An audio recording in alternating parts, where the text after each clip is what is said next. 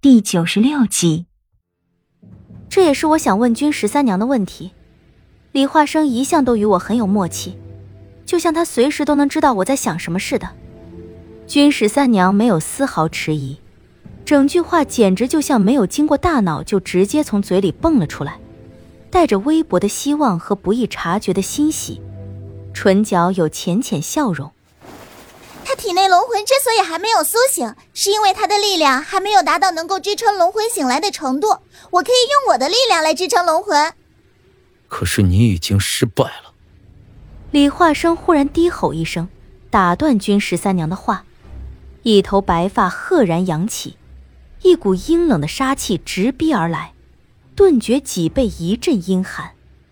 你不但没有唤醒龙魂，还险些害了叶宁。我们走。他拉起我的手，回头看了一眼君十三娘。你要是还不甘心，等你从我的尸体上跨过去之后，再来找他。不然，还是放弃这个念头吧。我明白李化生为什么会这样，我清楚，就好像他随时都能知道我心底在想什么一样。我心里满满的都是温暖。李化生并没有拉走我。明确来说，是我没有打算跟他走的意思。我知道以他的性子，定会将我拖走。我也明白，我若不走，他定会生气。但是我想，既然君十三娘都这样说了，说的那样急切，他是那样迫不及待的想要抓稳这次机会。整整八十年，他已经被那残缺的记忆折磨的够久了，所以对于他昨晚所做的事情，我完全可以理解。我反过去拉起李化生的手。握在手里，他双目沉沉的直视着我，难以理解为什么我不跟他离开这里，离开君十三娘。我也仰头看着他，四目相对间，我勉强在唇角拉出一个笑容出来，给他理了理衣襟。不管我帮不帮他，打断人家的话，无论如何都是不礼貌的。不如我们且听他说完，看看是怎样的办法，能在不伤害我的前提下，将龙魂唤醒。权衡轻重利害之后，再决定是否离开也不迟啊。反正结果都是一样的，你说呢？我整理好他的衣襟，拍了拍他肩头上的灰，眉眼略带几分笑意的瞅着他。李化生的眼神很复杂，让我猜不透。他紧皱眉头，目不转睛的看着我。一阵清风飘过，扬起缕缕白丝晃在眼前。他身形一转。挣脱我握着的手，背对着我和君十三娘，话语轻飘飘的，说来听听。他这话是对君十三娘说的。我将目光投向君十三娘，他的眸光并没有落在我身上，而是望向李化生的背影。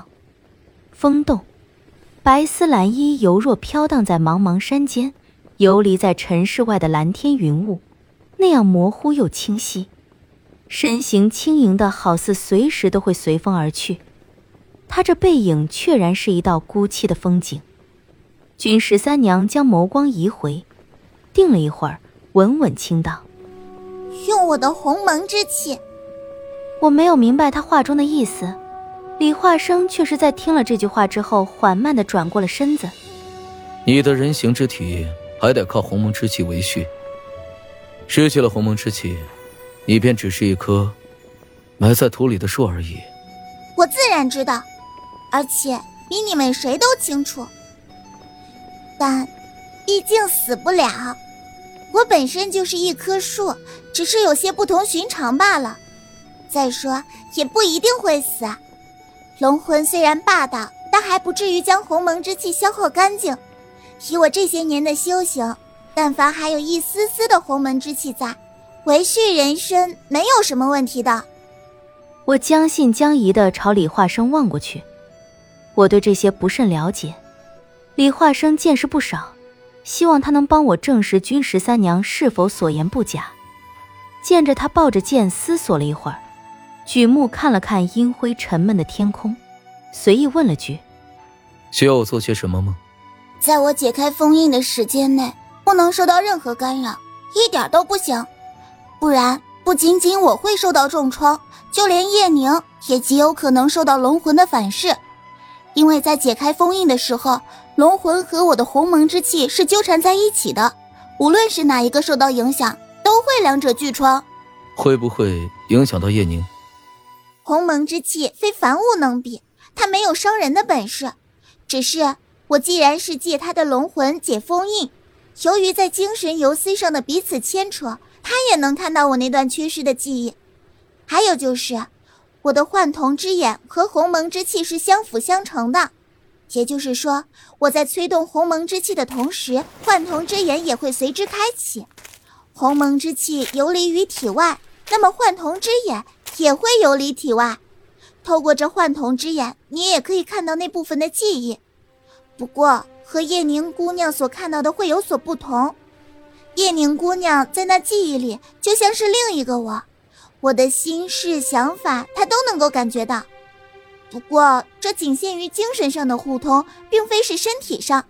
所以，即便我受伤了，叶宁姑娘也是万万感觉不到痛的。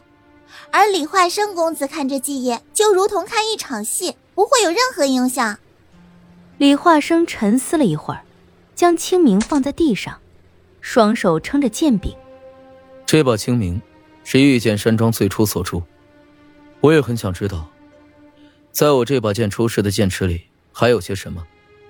御剑山庄又为何被焚？还有，是谁有这样大的本事，可以将你的记忆都封印起来，而且连你都解不开？我也很想知道，御剑山庄是否真如传言所说，是剑炉出了问题，而导致星辰之火漏了出来，才将鼎盛一时的御剑山庄焚为灰烬。有句话说得好。成者亡也，败者寇也。历史都是胜利者书写的，不可全信。这真相便只能由君十三娘那段被封印的记忆来解答。这段被焚烧成灰烬的历史，好像并没有胜利者。不论是御剑山庄还是星辰之火，好似都是失败者。如果真相并非如传言所说，那唯一的解释便是有人改写了那段历史。而若真有人篡改历史，我想我能猜到是谁，那便是百叶所说的御剑山庄的外置族人。但是为何要改写历史？究竟御剑山庄被焚这件事里面有多少见不得人的秘密，才能让他们大费周章的去掩盖呢？